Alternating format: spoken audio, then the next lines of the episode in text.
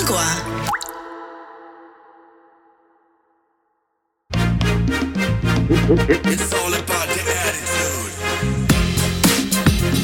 Tú sabes que en este momento parece que los Estados Unidos, la economía de los Estados Unidos, va a estar en recesión.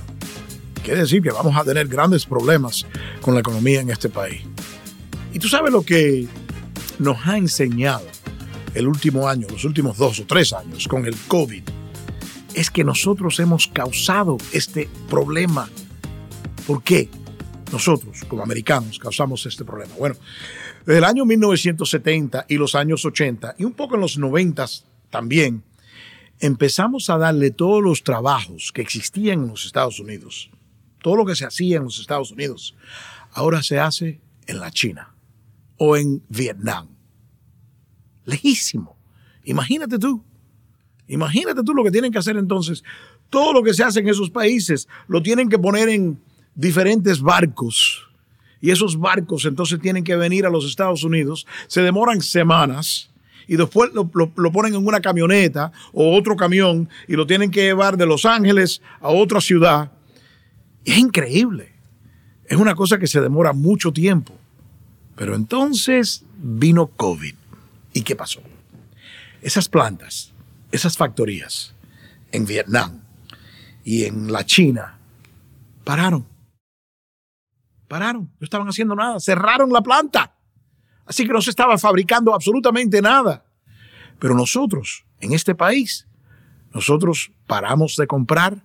No, al contrario, compramos más y más. Y cuando al fin abrieron las plantas y COVID más o menos se tranquilizó, seguimos comprando más. Y no comprando en tiendas, comprando en el Internet, como si fuéramos locos en el Internet, comprando y comprando y comprando y comprando y comprando. Y ahora tenemos, ¿qué es lo que pasa? Cuando hay pocos productos, porque las plantas estaban cerradas, y hay muchas personas comprando, porque quiere decir que la demanda ha incrementado, ¿qué es lo que pasa? Esto se llama inflation. Están, estamos escuchando todos los días que viene inflation. Estamos en inflation y ese es un problema. We are in an inflationary spiral. I've never seen anything like it. And the burden of record high inflation. Inflation soars to new heights nationwide. Inflation's a problem. Inflation. Inflation is his top priority. The growing concerns surrounding inflation. 40 year high inflation. That inflation to inflation. Inflation. Inflation. On inflation. ¿Y cómo llegamos a este punto de inflation que tenemos ahora en los Estados Unidos? Bueno, el, la, la bolsa ahora dice que no va a poder mantener la economía que teníamos antes, porque Walmart, Target, todas esas tiendas grandes no tienen suficiente equipos, productos para vender porque no le ha llegado. Ahora ellos están sufriendo y están sacando reportes malísimos y eso está afectando la bolsa. La razón, lo que se llama el supply chain, así lo, así lo dicen el supply chain. Quiere decir, las cosas, los productos que antes nos llegaban a los Estados Unidos rápidamente, ya no llegan. All right, tonight we're taking an in depth look at the global supply chain crisis. The Biden administration faces another crisis amid a growing backlog in the global supply chain. Supply chains were something that almost none of you probably ever thought much about, unless, of course, you work in logistics. Supply chain crisis. The global supply chain crisis. Supply chain crisis. Supply chain disruptions. Pero espérense, porque esto se pone peor todavía. Mucho más peor. ¿Tú sabes por qué? Porque el gobierno de los Estados Unidos tomó la decisión que iban a fabricar dinero donde no existía.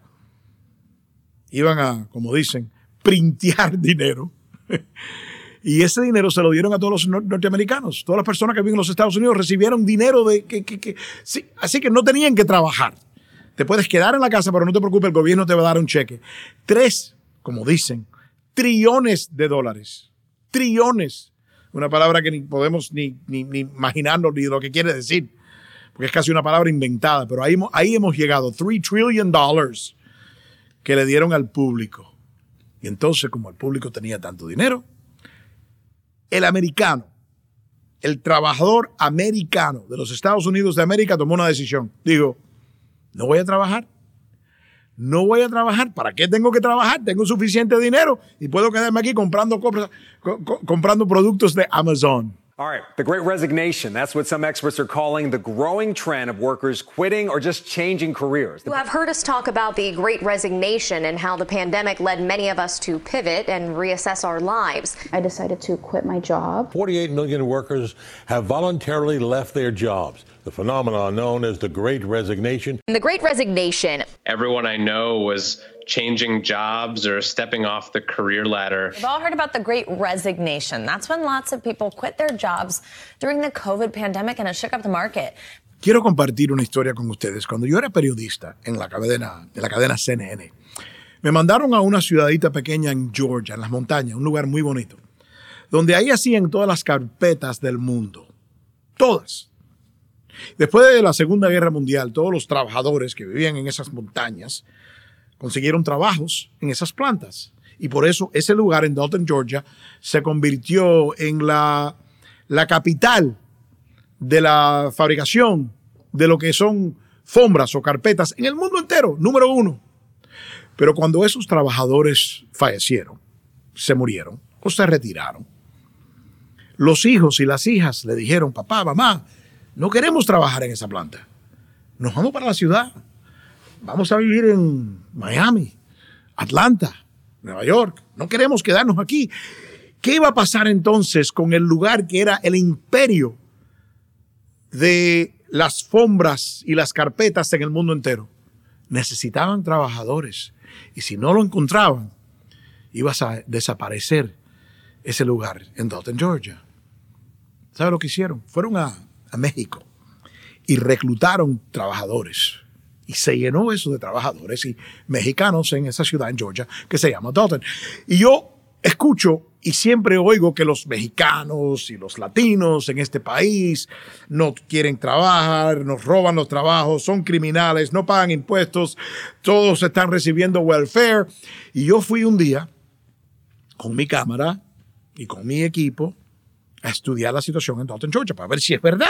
Y tú sabes lo que me dijeron le dijeron que estos latinos, estos inmigrantes, la mayoría mexicanos, también hondureños y guatemaltecos, habían mejorado su ciudad.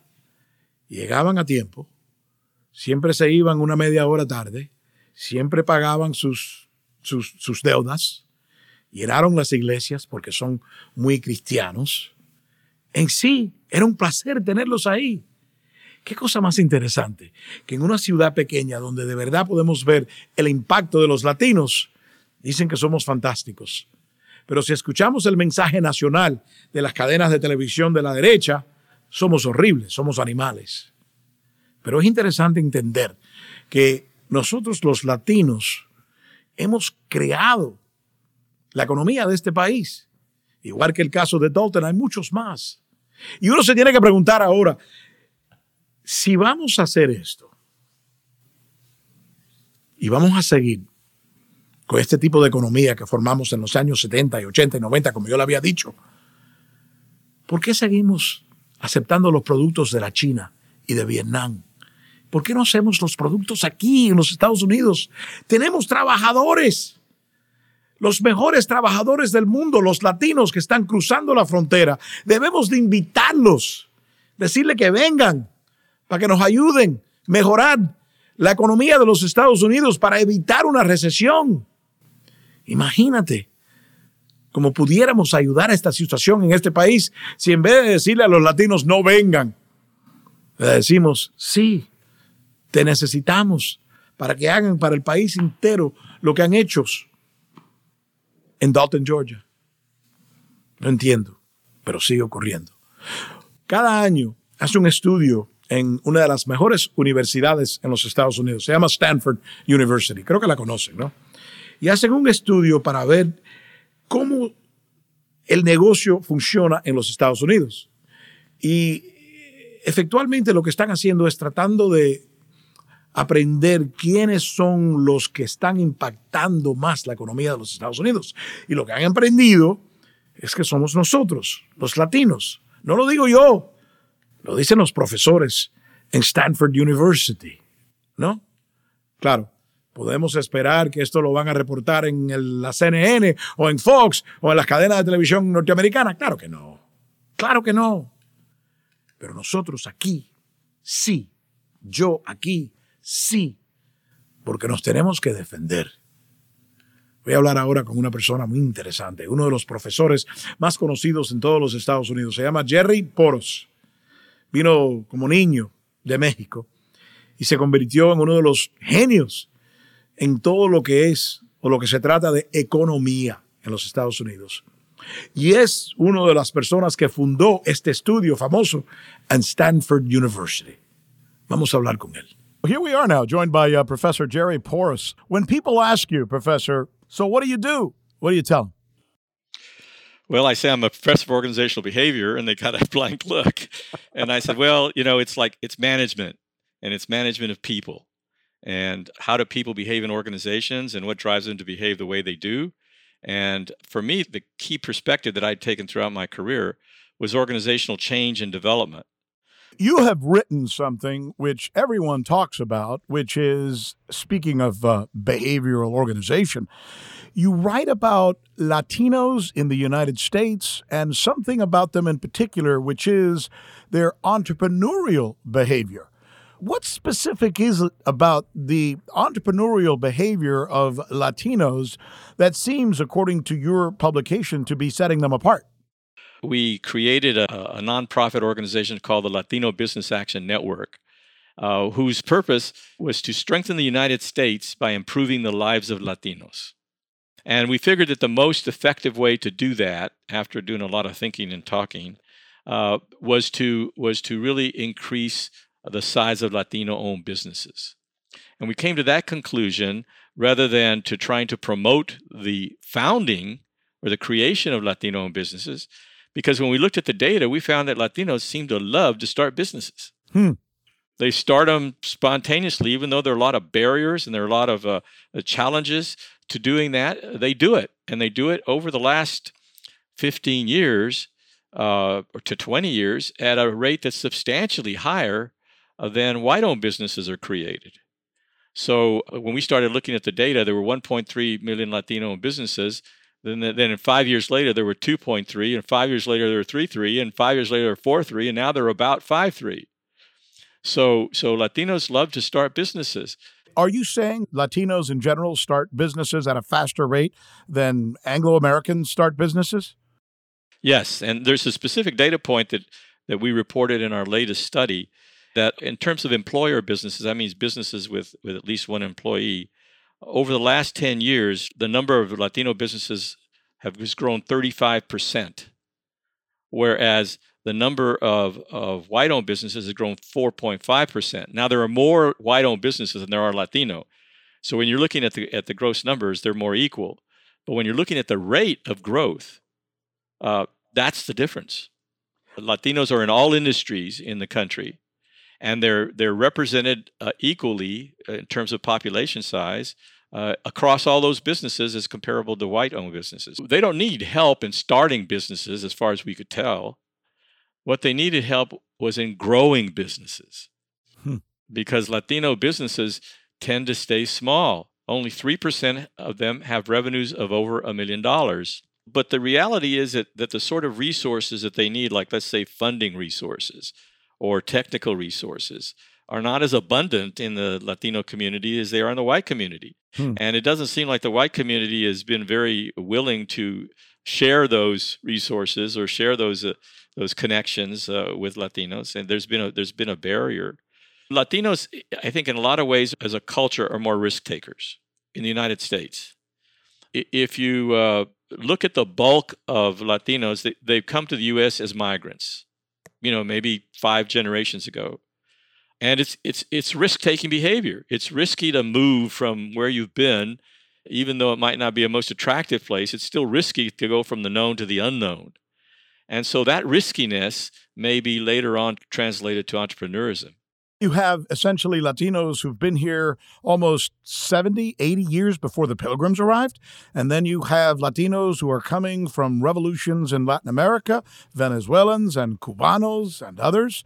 And then you have Latinos who've come in the last 30, 40 years from programs like the Bracero program. So it really is an interesting mix, but you can say something about all of those groups, and that is they all made a decision at some point in their lives that they would leave something they had for something they wanted.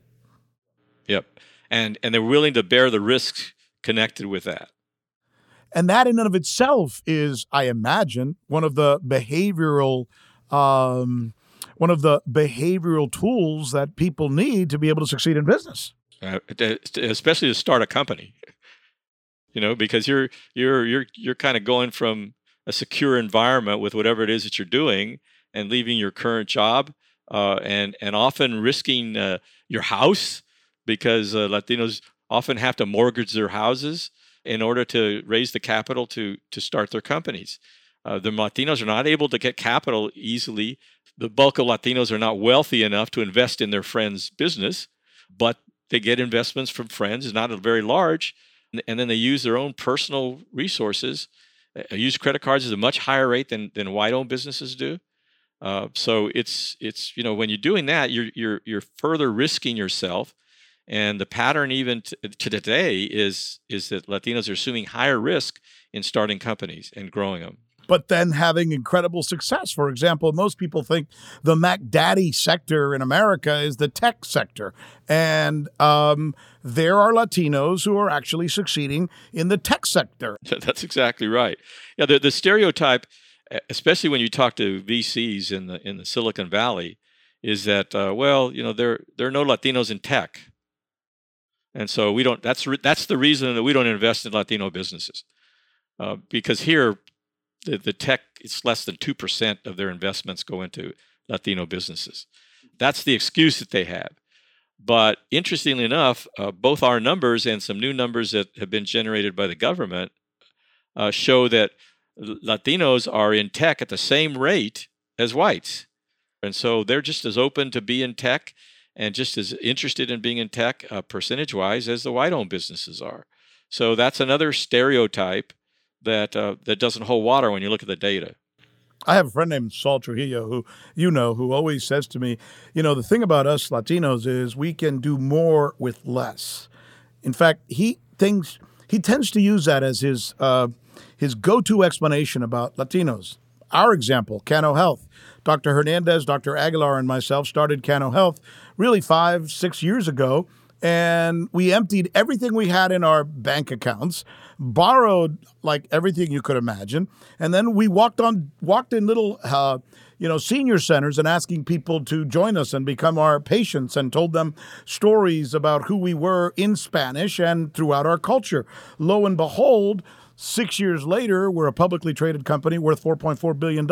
And we put everything we had into that, every single penny. In, in, in fact, kind of going without a little bit while we were doing that. That's kind of the story, though, right? Not just of Latinos. That's the American business success story that goes back hundred years. But now Latinos, Latinos are living that, right? That's exactly right.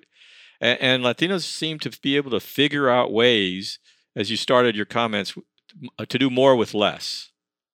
I remember growing up that you know the car broke down and you had to fix it and you couldn't go out and buy the part and so you figured out a way to get around that and, and adapt something that you had to make the thing work. And I think that that translates to, to running a business. And the way you guys were, uh, you know, you, you didn't have the easy money based solution. You had to figure out ways to make things work that were unconventional. And interestingly enough, uh, some of our data in, the, in this latest report uh, show that during the pandemic, uh, Latino businesses uh, imp- implemented more adaptations to dealing with the pandemic than white owned businesses. So what that says is one of the key one of the key abilities or skills that any successful entrepreneur needs to have is resiliency. And Latinos seem to have that in droves. Yeah, uh, and right. And once again, I think it's it, it, that can be just to a large degree driven by the cultural experience of of you had to overcome You just you just couldn't give up. Uh, you know, growing up, growing up.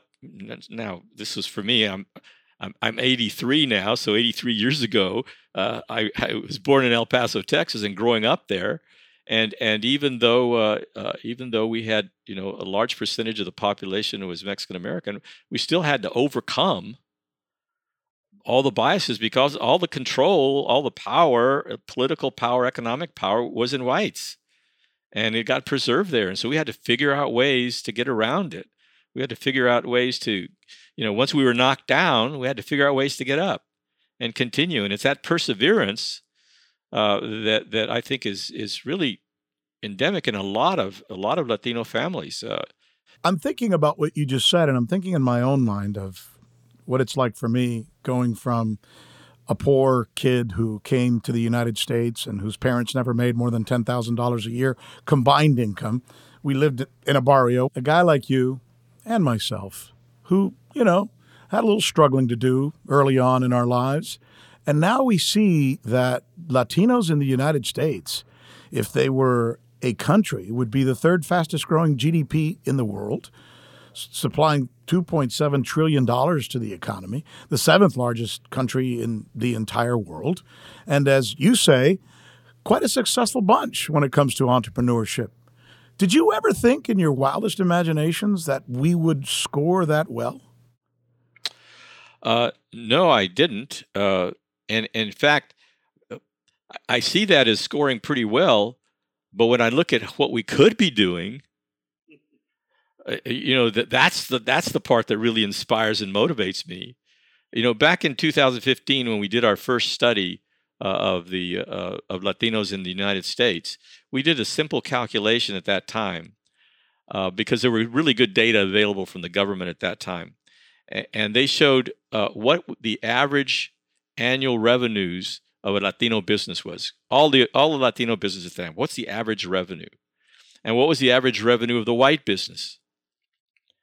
And we looked at that gap and we said, suppose we were able to wave a magic wand and today increase the revenues of the Latino average Latino business to be equal to the white business. What would be the impact on the economy? This was back in 2017 when there were when there was something like 3.3 million Latino businesses. The impact on the economy would have been 1.38 trillion, which is 50% more than the number that you just gave me. So there's this huge opportunity that's available for America if it really does d- invest in in the development and the success of Latino-owned businesses and not get them above white-owned businesses, but just get them equal. Just get them equal. That's why it is frustrating as hell, isn't it? To hear people say that we need to do everything to de Latinoize America, that there are too many Latinos in America.